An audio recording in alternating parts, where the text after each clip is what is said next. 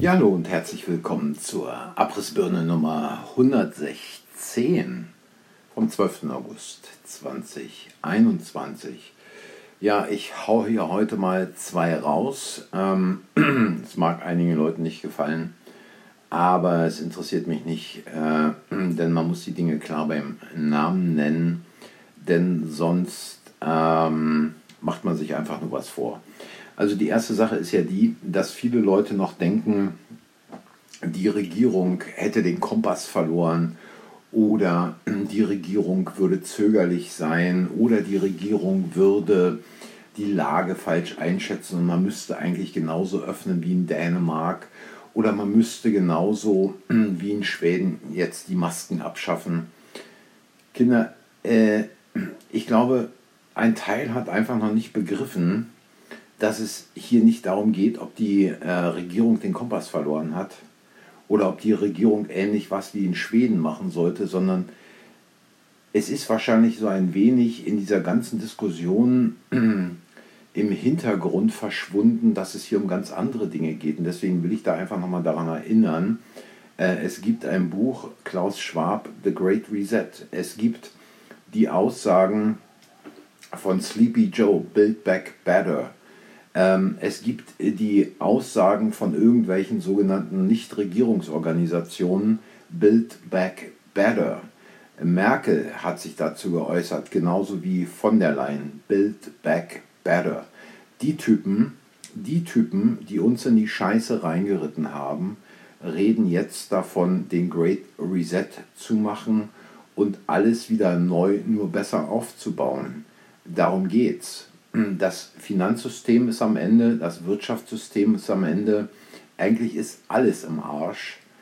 Und diese Typen spielen Gott oder wollen Gott spielen und reden davon, Build Back Better. Das ist deren Strategie. Und um etwas wieder neu, nur besser aufzubauen, müssen sie das Alte komplett zerstören, um dann nach ihren Vorstellungen genau das Ding durchzuziehen, was Schwab und der, das World Economic Forum in verschiedenen Videos auf verschiedenen Webseiten beschrieben hat. Kann man alles nachlesen.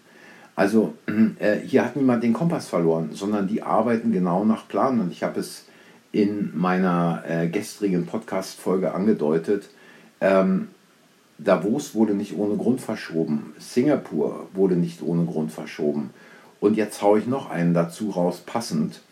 Äh, mir kommt es mittlerweile so vor und ich würde fast meinen Arsch drauf verwetten, ähm, nachdem die Grünen so hochgepeitscht wurden und ähm, quasi mit der CDU, CSU auf 28 Prozent standen, dass dies nur darum ging, ähm, diese Straßenklimabewegung zu unterstützen und zwar wie bei der IRA, der politische Arm sitzt im Parlament und macht im Parlament in Anführungsstrichen Druck, um Dinge umzusetzen. Und die Grünen waren dazu da, um diesen Kohleausstieg nach vorn zu ziehen, um andere Dinge äh, in der Klimapolitik ähm, im Sinne der Marionettenspieler dem Volk begreiflich zu machen.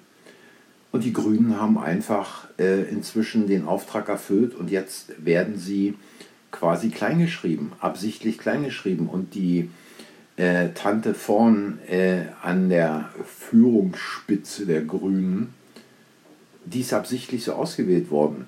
Also man kann, mir, mir kann doch keiner erzählen, dass so eine Tante wie Baerbock im Young Leaders Club ist und da nicht irgendwelche Psychologen sich diese Leute vorher ganz genau angucken und sich ganz genau fragen, für welche Zwecke können wir diese Leute einsetzen. Und ich rede da aus Erfahrung, ähm, wenn es um die Besetzung von Board-Positionen geht in größeren Unternehmen, dann sitzt da ein Psychologe, der sich mit einem unterhält, wenn es um wirklich wichtige Positionen geht. Und dieser Psychologe muss dann Einschätzungen abgeben. Und da ist die Baerbock nicht falsch eingeschätzt worden, sondern ganz genau zu diesem Zweck hat man diese Frau dort positioniert. Ähm, es gibt keine Zufälle in der Politik. Und ähnliches ist mit ihrem Lebenslauf. Diese Typen haben ihr das Okay gegeben für ihren Lebenslauf, für ihr Buch, für all diese Dinge, um sie dann gegen sie zu verwenden, um die Grünen dann klein zu schreiben. Es ist hier kein, kein Feuerwerk, was ich auf die Grünen abbrennen will, ganz im Gegenteil. Aber genauso wie die Grünen quasi kleingeschrieben werden, äh, beginnt es jetzt bei der CDU. Und in der Zwischenzeit äh, geht es darum, dass Scholz mit der SPD mehr Prozentpunkte in den Umfragen bekommt. So, was heißt das? Wenn diese Parteien, SPD, Grüne, CDU, unter 20 Prozent bleiben, wenn die FDP dann vielleicht, weiß ich nicht, bei 10, 12 Prozent ist, die AfD spielt da keine Rolle, weil mit der äh, will sowieso keiner äh, eine Regierung bilden und die Linken dann, weiß ich nicht, bei 8 oder bei 10 Prozent sind. Das ist jetzt einfach eine Idee. Also es sind jetzt bitte nicht diese Werte nehmen, oh, da werden sie landen. Nein, keineswegs. Es ist einfach nur eine Idee. Dann wird es schwer sein, irgendwelche Koalitionen zu bilden. Weil die CDU hat sich mittlerweile von den Grünen abgesetzt und umgekehrt. Für die SPD reicht es nicht mit den Grünen. Sie müssten die FDP ins Boot holen. Und wovon wird dann in letzter Zeit immer öfter in den Medien gefaselt? Von der Deutschland-Koalition. Also äh, mir kommt es so vor, als ob diese Bundestagswahl, wenn sie dann stattfindet, so ausgehen wird, dass man im Prinzip keine Zwei-Parteien-Mehrheit hat, dass man keine Drei-Parteien-Mehrheit hat, sondern dass man vielleicht sogar eine Vier-Parteien-Mehrheit oder vier Parteien für eine Mehrheit braucht und wie lang werden sich dann die Koalitionsgespräche hinziehen. Äh, wer sich dann noch an die letzte Bundestagswahl äh, erinnert, der weiß, dass irgendwann im Januar, Februar oder März dann erst die Regierung stand. Das heißt, also ein halbes Jahr nach der Wahl, da war erst die Regierung gebildet. Und wenn Seibert gestern gesagt hat, dass die nächste Ministerpräsidenten Konferenz irgendwann für November oder Dezember geplant ist, dann mit der Kanzlerin. Mit der Kanzlerin, wie er sagte, um sich dann zu äh, korrigieren oder aber mit einem Kanzler, dann sagt das doch im Endeffekt alles. Also meine Voraussage für die Bundestagswahl ist, es wird keine Möglichkeit für eine Zwei-Parteien-Koalition und wahrscheinlich auch keine Möglichkeit für eine Drei-Parteien-Koalition geben.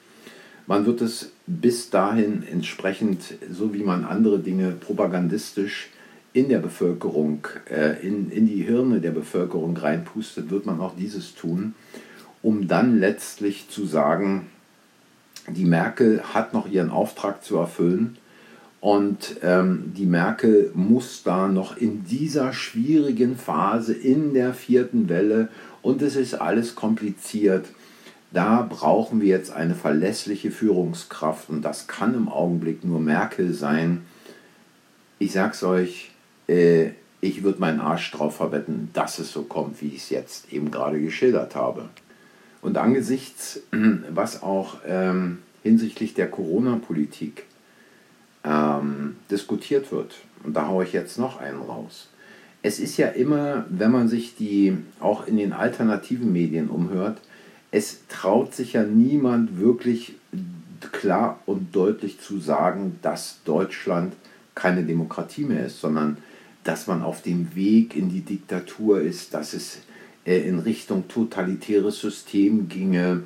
Ähm, und sobald jemand irgendeinen Vergleich mit der Zeit von 33 bis 45 zieht, wird es schon ganz vorsichtig und die Leute entschuldigen sich schon fast dafür. Es gibt keinen Grund, sich dafür zu entschuldigen. Aber daran kann man sehen, wie 70 Jahre Gehirnwäsche beim deutschen Volk äh, quasi äh, Dinge verändert haben, äh, wo man sich nur fragt, was ist da eigentlich los? Ähm, man muss ja mal Folgendes sehen, die Zeit 33 bis 45 hat ja nicht mit Konzentrationslagern angefangen. Ähm, es sind auch keine Juden am Anfang verbrannt worden oder vergast worden.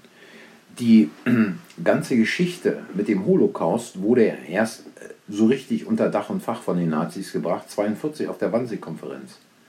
Und natürlich wurden vorher jüdische Geschäfte geschlossen, natürlich wurden vorher äh, Juden quasi diskriminiert. Äh, man sollte beim Juden nicht mehr einkaufen, aber genauso hat man am Anfang irgendwelche Kommunisten, irgendwelche Sozialdemokraten und irgendwelche anderen Leute verhafteten Lager gesteckt. Und natürlich kann man die Dinge miteinander vergleichen. Wo ist dann das Problem, Merkel mit Honecker zu vergleichen? Darf man denn äh, Bush mit Biden vergleichen? Oder darf man Stalin mit, äh, weiß ich nicht, Kennedy vergleichen? Natürlich, man kann gucken, was sind die Gemeinsamkeiten und was sind die Unterschiede. Wo ist das Problem? Und wenn wir uns jetzt mal Gemeins über Gemeinsamkeiten und über Unterschiede unterhalten, dann will ich hier mal auf, ein, auf ein, äh, eine Webseite verweisen, und zwar vom CDC. Und diese Webseite vom CDC stammt vom Juli, vom 26. Juli 2020. Und da heißt es in der Überschrift, interim operational considerations for implementing the shielding approach to prevent COVID-19 infections in humanitarian settings. Also die operative Zwischenüberlegungen zur Umsetzung des Abschirmungsansatzes zur Prävention von Covid-19-Infektionen in humanitären Einrichtungen. Das hört sich ja jetzt noch nicht allzu ähm, gefährlich an. Und dann steht dann in der Überschrift, in einer weiteren Überschrift, was ist der äh, Abschirmungszugang? Und da heißt es dann, der Abschirmungsansatz zielt darauf ab, die Zahl schwerer Covid-19-Fälle zu reduzieren, indem der Kontakt zwischen Personen mit einem höheren Risiko für eine schwere Erkrankung und der allgemeinen Bevölkerung begrenzt wird. Personen mit hohem Risiko würden je nach Kontext und Umgebung vorübergehend in sichere oder grüne Zonen umgesiedelt, die auf Haushalts-, Nachbarschafts-, Lager, Sektoren oder Gemeindeebene eingerichtet wurden. Sie hätten nur minimalen Kontakt zu Familienmitgliedern und anderen Bewohnern. Klingelt's da irgendwo? Also wie gesagt, dieses Dokument ist vom 26. Juli 2020, kann man immer noch im Netz sehen. Und äh, da gibt es dann den Sektor oder Camp Level.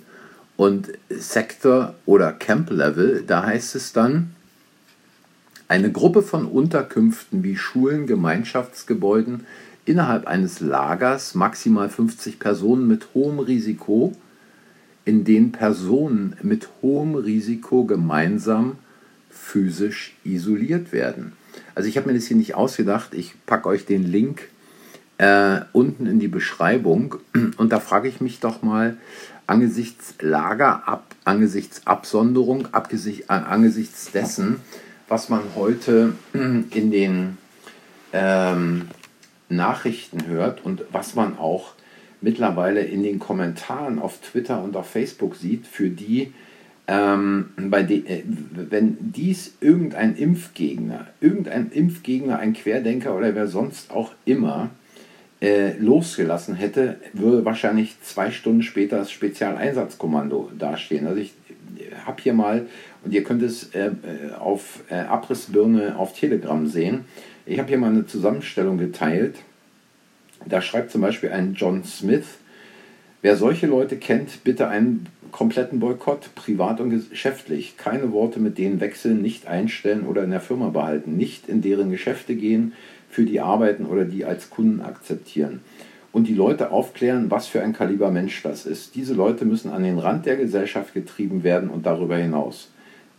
Die könnten genauso ISIS sein. Und hier äh, ein anderer Kommentar.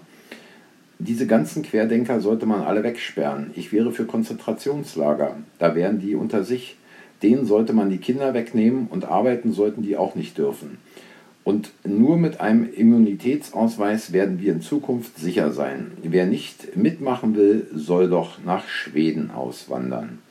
Ja, und dann heißt es hier bei einem anderen, äh, wegen diesen unmoralischen und unsolidarischen Querdenkerinnen, dann muss ich wirklich über meinen Schatten springen und sagen, dass dieses Ungeziefer, in Klammern Querdenken sind keine Menschen mehr, Ausrufezeichen, Klammer zu, in Konzentrationslagern wie in Auschwitz abgetötet werden sollten, mitsamt dem Virus, weil diese ekelerregende Brut uns Geimpften massiv gefährden. Nur ein toter Querdenker ist ein guter Querdenker. Also dies sind Dinge, äh, wo es mittlerweile in eine Richtung geht, äh, die Böses erahnen lässt und wo man anfangen muss, Vergleiche mit der Zeit 33 bis 45 zu ziehen. Äh, da gibt es gar keine Frage und da lasse ich mich auch nicht von abbringen. Ähm, dies sind Dinge, die so auch mittlerweile nicht mehr hinnehmbar sind. Und ich gehe einfach auch mal davon aus, dass dies nicht nur irgendwelche verwirrten Gestalten sind, sondern dass es vielleicht auch entsprechend viele Trolle gibt, die entsprechend bezahlt werden, solche Kommentare abzusondern, äh, um eine gewisse, um eine gewisse äh, äh Stimmung in der Bevölkerung zu erzielen und dann irgendwann entsprechend den Sack zumachen können. Denn ähm, der Söder sprach ja bereits davon, es wird eine Pandemie der Impfverweigerer sein. Ähnlich hat sich ja schon Sleepy Joe in Amerika geäußert. Ja, ich weiß, es sind alles keine guten Nachrichten, hört sich nicht so toll an. Aber ich denke, diese Sachen müssen einfach mal auf den Tisch. Und ich habe es heute auch ein bisschen überzogen, immerhin 16 Minuten. Aber da ich im Augenblick keine ähm, YouTube-Videos hochladen kann, ähm, ist es hier okay im Podcast. Wenn es euch gefallen hat, hinterlasst ein Like. Ich sage auch Danke für die, die schon ein Like hinterlassen haben. Herzlichen Dank. Ähm, sagt anderen, dass der Kanal existiert. Abonniert den Kanal. Und äh, wenn ihr eine Meinung dazu habt, schreibt es in die Kommentare. Ich weiß gar nicht, ob man beim Podcast einen Kommentar schreiben kann, aber wenn es geht, macht es ruhig und sage danke fürs Zuhören, für eure Zeit, für eure Zeit und äh, wie immer, wenn es nicht abgeschaltet wird, dann bis morgen und auf Telegram Abrissbirne geht es immer weiter. Bis dann, tschüss.